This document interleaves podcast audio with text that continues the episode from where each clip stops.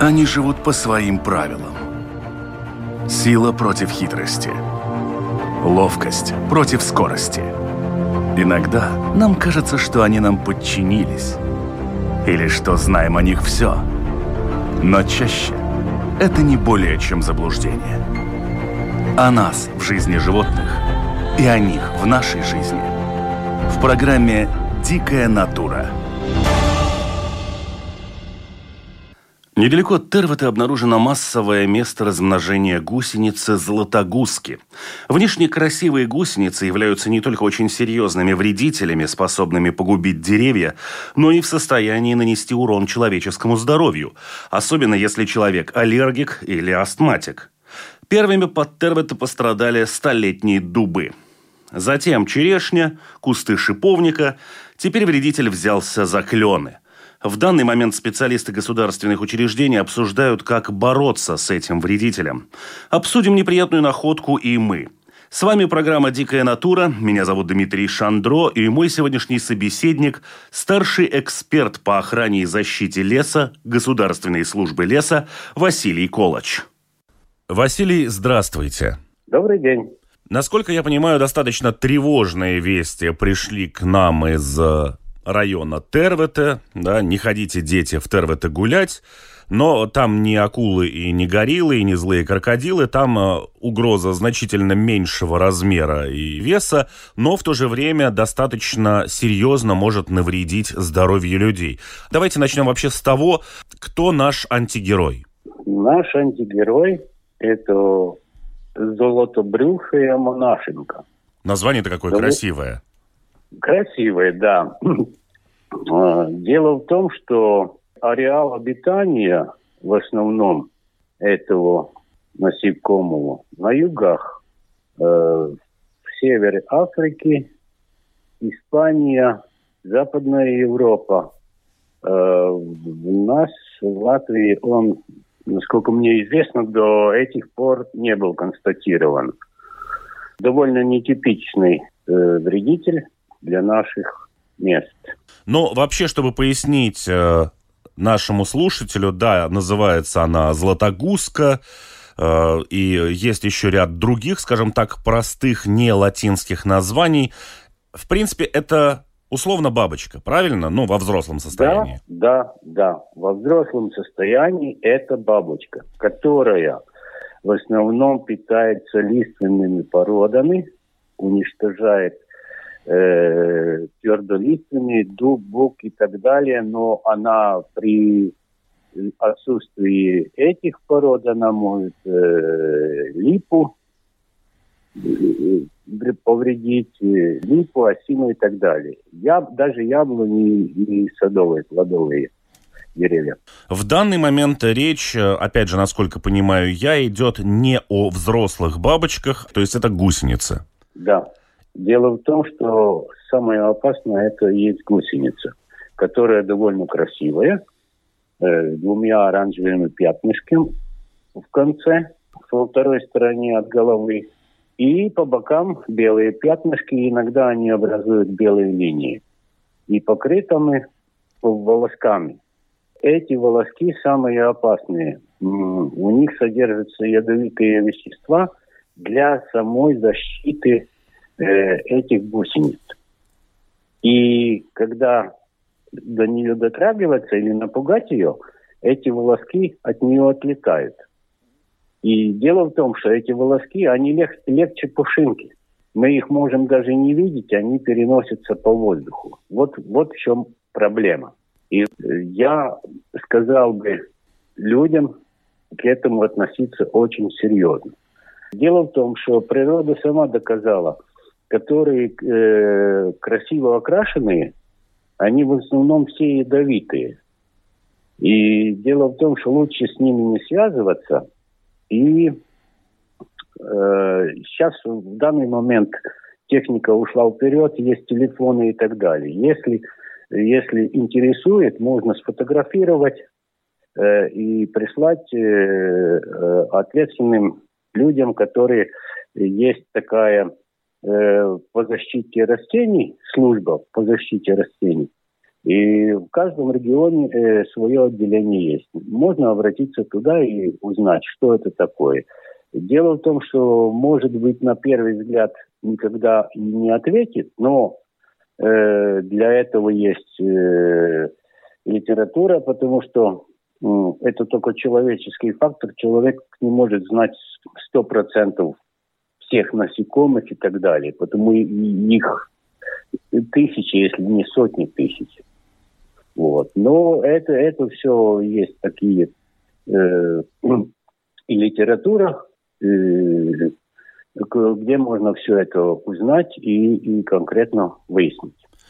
Ну, здесь я полагаю, что вопрос вот этой вот красоты и мохнатости взрослые, наверное, не настолько для этого падки, поэтому, ну, здесь, наверное, мы можем утверждать, что вот эти волоски, они опасны для людей, у которых есть такое заболевание, как астма. Насколько я понимаю, они могут провоцировать, попадая в дыхательные пути, как раз-таки приступы вот этого заболевания. А что касается именно физической вот этой вот визуальной красоты, это, наверное, больше к детям. Но дети ведь не будут отправлять какие-то фотографии куда-то. Э, как вообще не перепутать, например, вот эту вот золотогуску, э, гусеницу, с какими-то другими гусеницами других видов бабочек, которые в Латвии обитают? Потому что все-таки не хотелось бы, чтобы сейчас народ по вот этой вот э, волне ажиотажа начал истреблять вообще все, что ползает и все, что похоже на гусениц.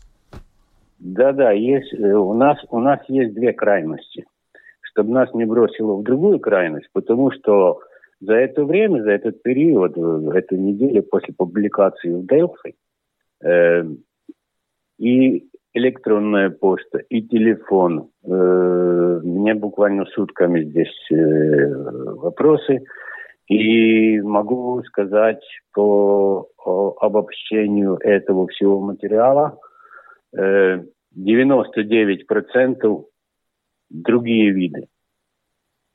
99% другие виды. Люди, э, ну, немножко ажиотаж получился, потому что эм, э, этих гусениц природа получилась э, в этом году у нас такая, что влага и тепло.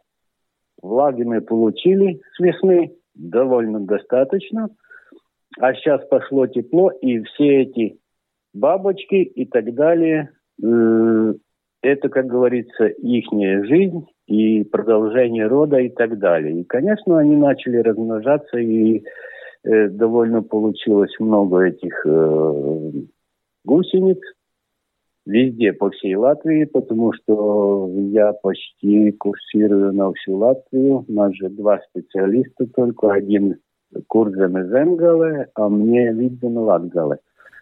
И дело в том, что информация у нас есть в этом году как никогда. Как никогда. Э, получилось, что пошло размножение гусениц. Э, но я хочу сказать, э, успокоить людей, э, это цикличность.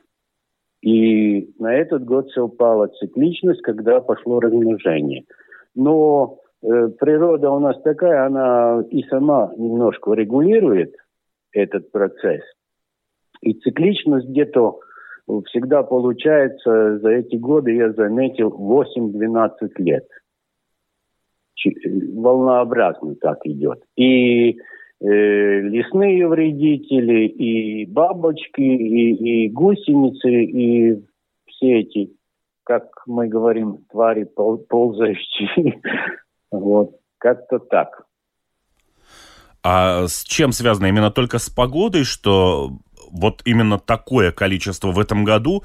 И тогда следующий вопрос, а почему во всех новостях курсируют именно район Тервата? Почему не говорят о том, что небывалый всплеск где-нибудь там в Венспилсе, еще в каких-то других краях? Дело в том, что Тервата это, это, это юг Латвии. Везде эта самая миграция идет э, с юга на север. Вот. И в том-то и дело, что э, видно через Литву это раз, это мое предположение. А, а они перебираются э, с каждым, ну, не будем говорить там потепление климата и так далее. Э, может, и это с этим связано, но они, они двигаются, новые ареалы распространения этих э, бабочек и так далее. Но я, не, я бы не сказал, что это самое, это что-то сверхъестественное, это, конечно, естественно. Но здесь еще можно усмотреть и человеческий фактор. Это мы, люди, сами иногда э, можем их перевозить с растениями и так далее. Вот. Потому эта э, служба э, по охране растений всегда предупреждает, ничего нельзя завозить. Особенно, а мы, мы люди все одинаковые, мы что-то хотим себе красивое, что-то где-то купить. И, возможно, э, таким образом это все и пере перемещается. Насколько вообще плодовит этот вредитель? Э, действительно, они очень плодовитые. Они э, откладывают яички, и эти яички, э, они проходят цикл до следующего года и начинают размножаться уже, вылупляться с яичек в июне. И тогда появляются эти гусеницы. Вот. И довольно плодовитые. Там эти сотнями этих э, яичек откладывает эта бабочка, и, и это самое. И вот так получается. А как тогда вот эта вот цикличность получается? Ведь фактически, если у нас сейчас, ну, если мы так математически посчитаем, да, условно, бабочка может отложить порядка 200 яиц, ну, из которого, наверное, вылупится, скорее всего, конечно, меньше двух сотен, но, скорее всего, больше сотни гусениц. Сейчас вот у нас этот небывалый приплод, который попал во все средства массовой информации, ведь фактически, значит, должно после метаморфозы появиться больше бабочек, и в следующий раз должно стать э, значительно больше этих гусениц. Да, и по, по логике вещей должно так быть. Но э, не забываем еще такой фактор, как природа.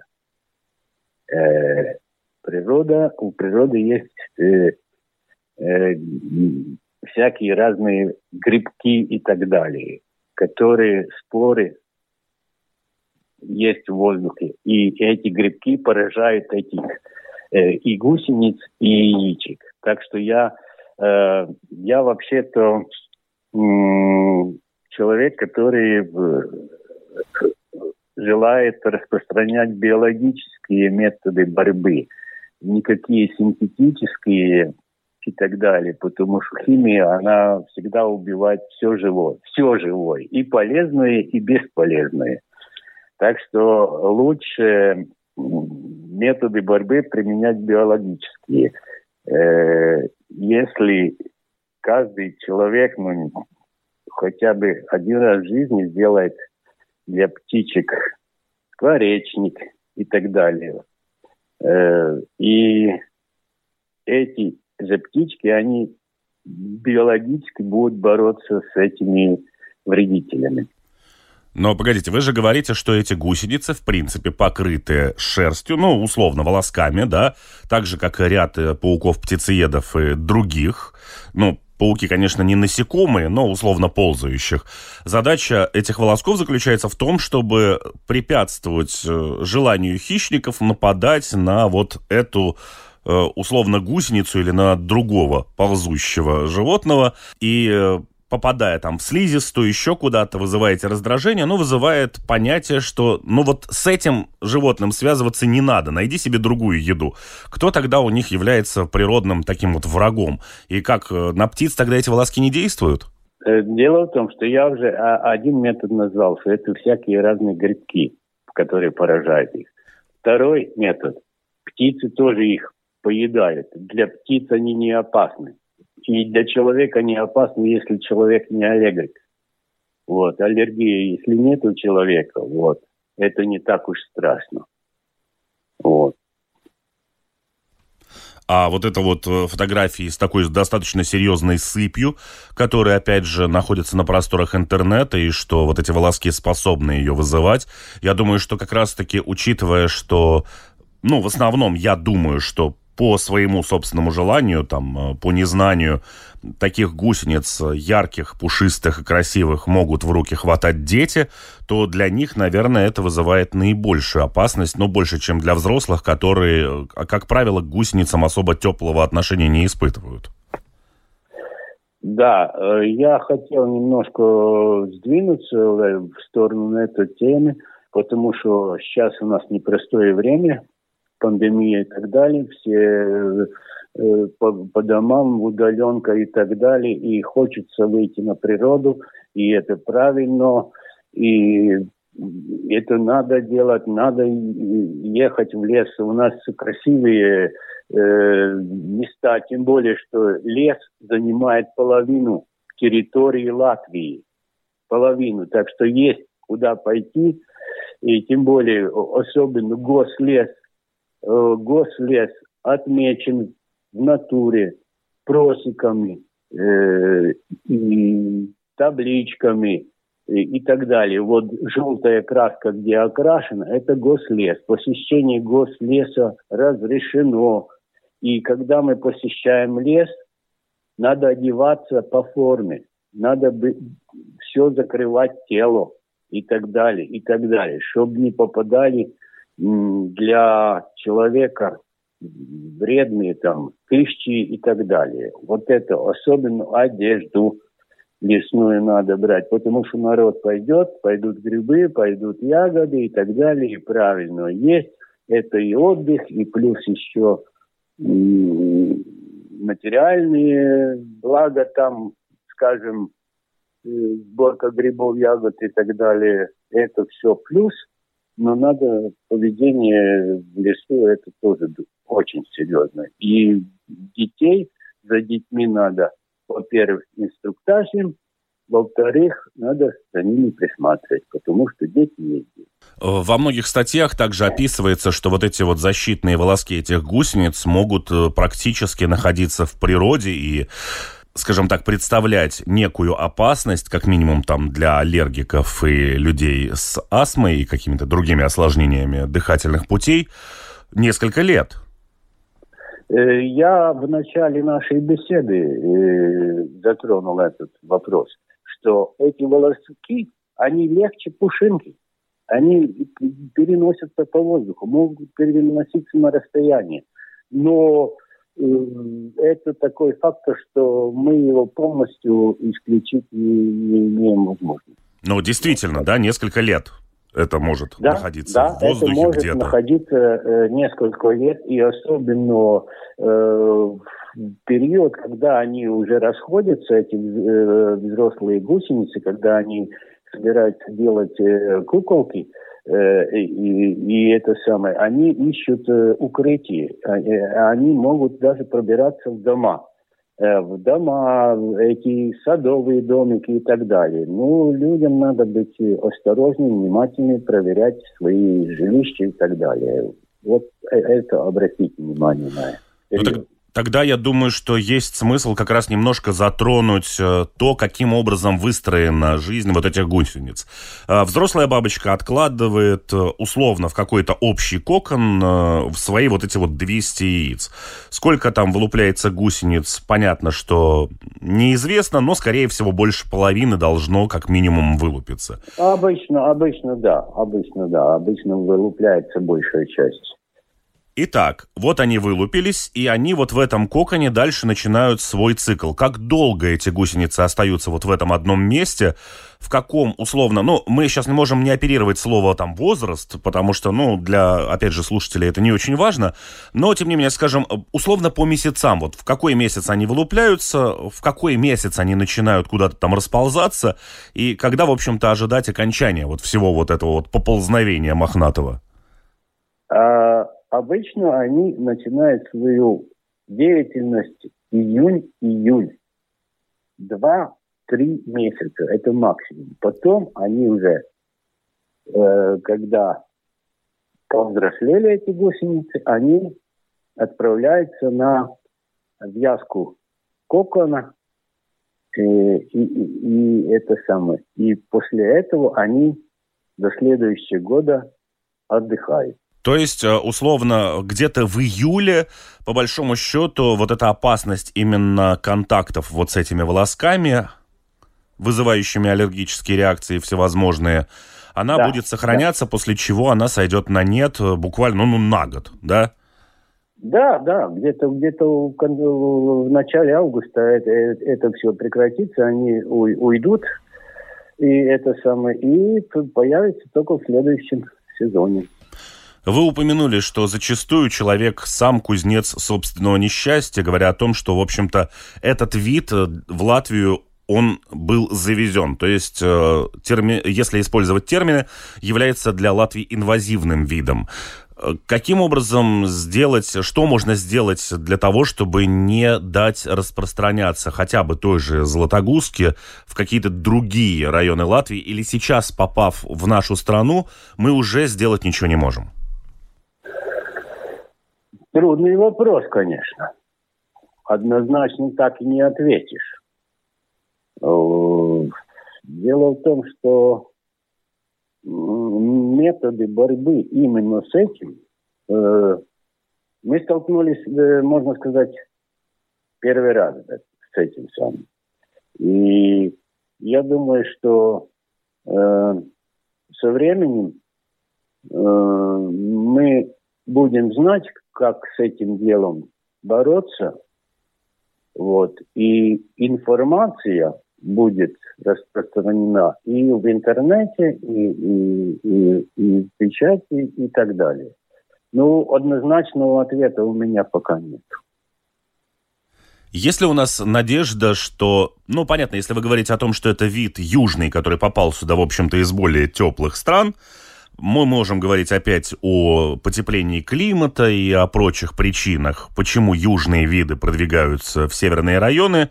Может ли помочь какая-то, ну, вот экстремально холодная зима, к которой они еще, скорее всего, не адаптировались? Таких зим, э, как были в прошлом столетии, это 83 год, 87 год, когда было минус 42. Э, а дело в том, что в основном вот эти, все вредители и их яички, они только убиваются при температуре минус 30 и ниже. Это уже доказано. А у нас практически, потому что мы можем удивляться, это такие микроскопические, э, микроскопические яички, как они выдерживают минусовые температуры. А они регулируют влажность своего яичка. Вот в чем секрет. Когда это самое минусы наступают, они уменьшают влажность, чтобы яичко не треснуло. Вот какая природа у нас хитрая. Вот. И такое, такие температуры, как я говорю, минус 30 и ниже, ну, будем надеяться, что опять придут такие зимы. Что-то мне подсказывает, что мы не обрадуемся, учитывая латвийскую влажность, температуре минус 30. А ничего страшного, мы же пере, переносили такие зимы. Минус 42 было в 87 году. Хорошо, каждый год э, периодически появляется информация о том, что вот эти вот наши зимы, такие непостоянные, достаточно теплые, очень сильно помогают выживать и не только златогузки, но и другим вредителям. Вот сейчас вы упоминали тот же грибной сезон, который должен начаться. Вот-вот. И я уже тоже периодически в социальных сетях вижу какие-то первые фотографии счастливых грибников. Но кроме вот этих вот счастливых фотографий, еще огромное количество информации от, например, владельцев собак о том, что просто неимоверное количество клещей снимают и с себя, и со своих питомцев. То есть э, мы можем ожидать, что и другие вредители типа тех же короедов опять заполонят латвийские леса? Ну, до такой крайности, я думаю, не дойдет, но этот год – я думаю, практически исключение, потому что я лесной человек, я почти всю жизнь связан с лесом. И дело в том, что в этом году я констатировал э, за Лудзой, там границы с Белоруссией, э, клещи, э, ну, скажем, как лосиные вши размером. Таких я никогда не видел. И их множество, множество, очень много. Это факт. Зато я упомянул посещение леса, соответствующая одежда. Э, людям надо друг за другом следить. Э, э, при возвращении из леса, потому что ладно, можно от энцефалитного клеща как-то избавиться, но от лайма нет. Кстати, вы упомянули вот эту лосиную вошь. Тоже же года два назад э, их было неимоверное количество в лесах. Я помню, что тоже народ все спрашивали, что же это такое, что же происходит. Потому что со всех деревьев и кустов она все время пыталась куда-то запрыгнуть. В основном, ну, естественно, на голову, которая является ну, максимально волосяным покровом на теле человека. Ну, это так, такой, ну, мы уже э, для Латвии это не новинка. Э, они в основном на это самое, на диких животных есть. Они были, есть и будут. От этого нам не избавиться. И я думаю, даже не надо придумывать никакую Америку э, для борьбы с этими насекомыми. Они существовали и будут существовать параллельно с нами. А что происходит сейчас вот на вот этих фронтах борьбы с э, вот этими короедами, жуками. Ведь до вот этой Златогузки действительно было большое количество информации, и Госслужба леса писала о том, что они очень хорошо зимуют в условиях наших достаточно мягких зим и отсутствия каких-то холодов. И вот они как раз не имеют такой цикличности размножения, как зачастую у всевозможных бабочек и мотыльков. И они размножаются, размножаются, размножаются и реально начинали угрожать лесам. Но вот в этом году как-то о них ничего не слышно. Что произошло? Нет, э, могу сказать открыто. Мониторинг продолжается уже где-то примерно лет 10 этого лесного короеда, еловый короед этого.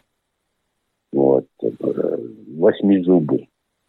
Э, еловый короед. И, значит, э, в связи, наверное, как мы уже начинали говорить, с потеплением, он к нам переселился с Европы.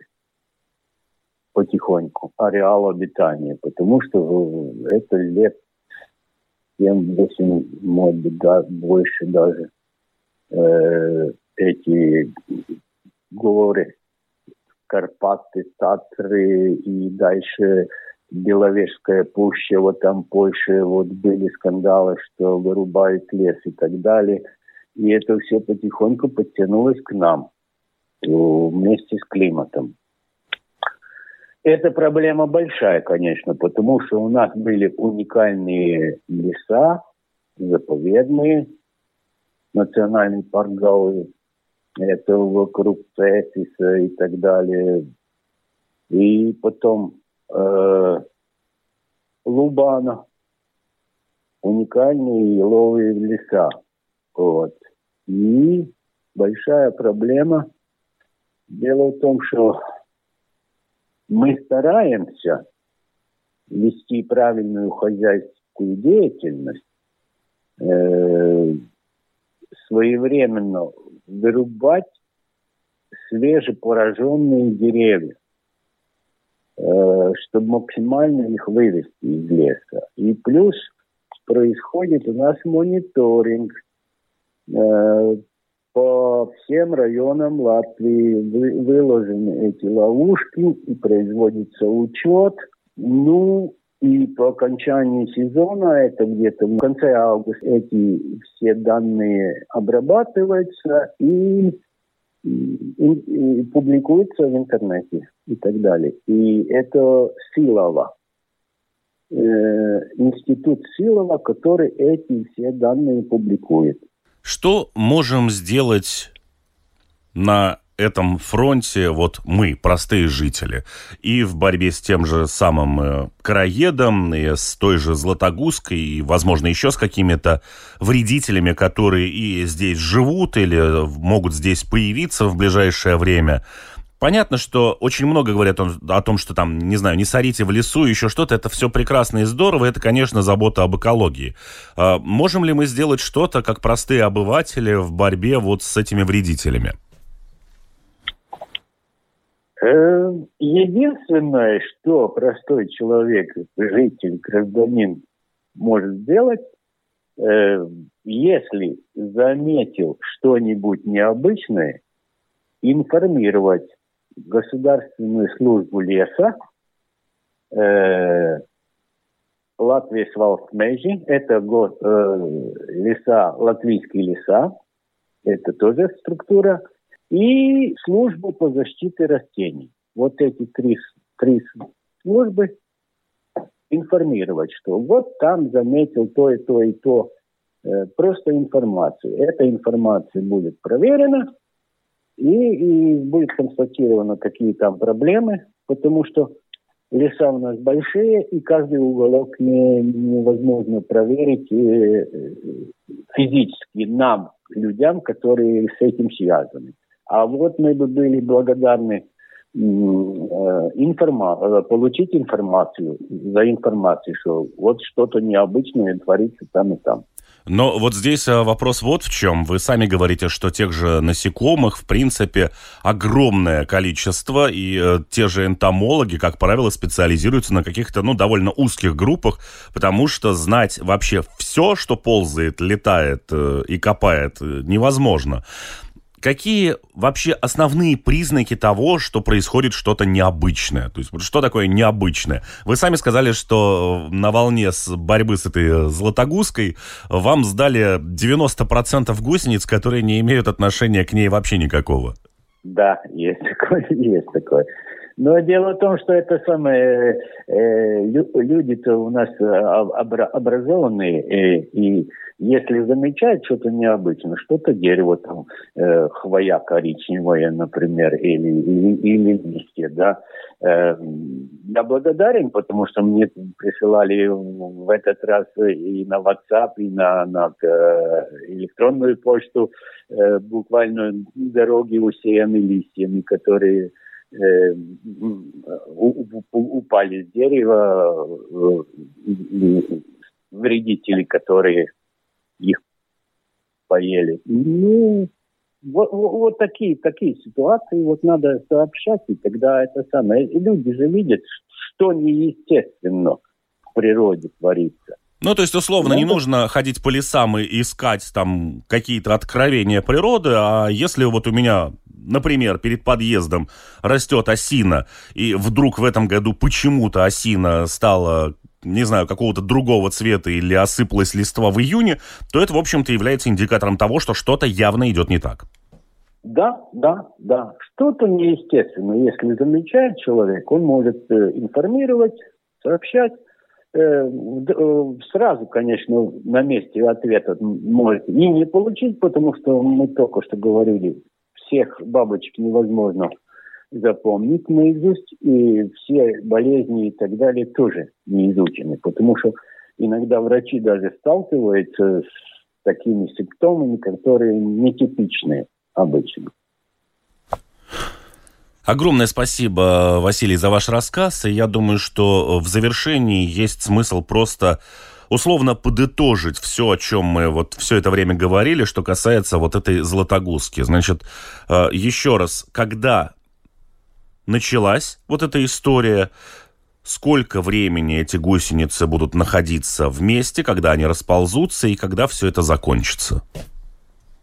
Э, как я уже упоминал, история буквально началась две недели назад. Первую информацию мы получили. Узкий круг специалистов.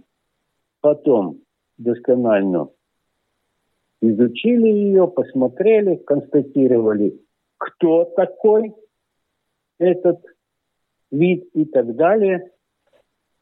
И дело в том, что, как я уже упоминал, они будут два, два с половиной месяца, и где-то в августе они пропадут. В очень многих журналистских статьях еще говорят, что такого в Латвии еще никогда не бывало. Это потому что такого в Латвии в принципе не было? То есть это просто журналистский слог такой? Или действительно эти златогузки уже жили здесь какое-то время, но такого размножения не было? Э, дело в том, что, может, они и были, но такого размножения массового не было, и это самое, как они не были замечены, но я думаю, что не надо э, а, делать ажиотаж. Время пройдет, будем, будем видеть, что у нас получится, какие результаты мы получим ну, по устранению этой проблемы. Вы сказали, что в случае, если жители видят какие-то странности в природе, стоит обращаться в службу леса и вообще вам сообщать. А есть какие-то номер телефона, какой-то имейл, может быть, куда конкретно можно написать о том, что я обнаружил какую-то странность? Дело в том, что в интернете эта самая э, информация есть. Моя коллеги доктора Шмидта э, из Силова вся информация есть. И вот э, люди, они, э, ну, зато я уже упоминал, что и, и электронная почта, и телефон, и WhatsApp, э, мне буквально красные были эти недели. Вот, Но... Так что люди, люди знают, где получить э, эти все данные. Но если вдруг не знают, где их можно поискать? Ну, в гослесслужбе Э, в этом самом в службе охраны растений. Э, иногда мы, гослесслужбы, мы обращаемся в службу охраны растений, да, э, отдаем им образцы, для этого существуют специалисты, которые они определяют, что это и как с ним бороться. Ясно. Огромное спасибо, Василий, за рассказ. Надеюсь, что многим стало чуть более понятно, с чем мы сейчас имеем дело и что, в общем-то, делать для того, чтобы помочь и вам, и другим специалистам э, охранять нашу природу от каких-то вот таких вот вредителей, достаточно агрессивных и не очень присущих нашим краям. Э, и в конце нашей беседы я хотел бы поблагодарить радиослушателей, пожелать им крепкого здоровья, это самое главное.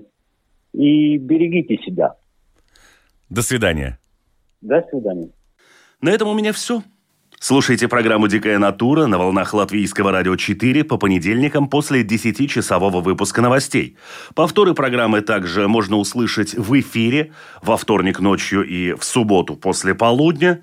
Все архивы программ доступны на сайте lr4lv в разделе программы «Дикая натура». Кроме того, программу можно послушать на всех крупнейших подкаст-платформах. Кстати, не забудьте подписаться. Ну и до новых встреч! Они живут по своим правилам. Сила против хитрости. Ловкость против скорости.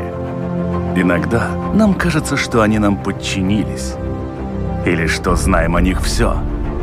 Но чаще это не более чем заблуждение.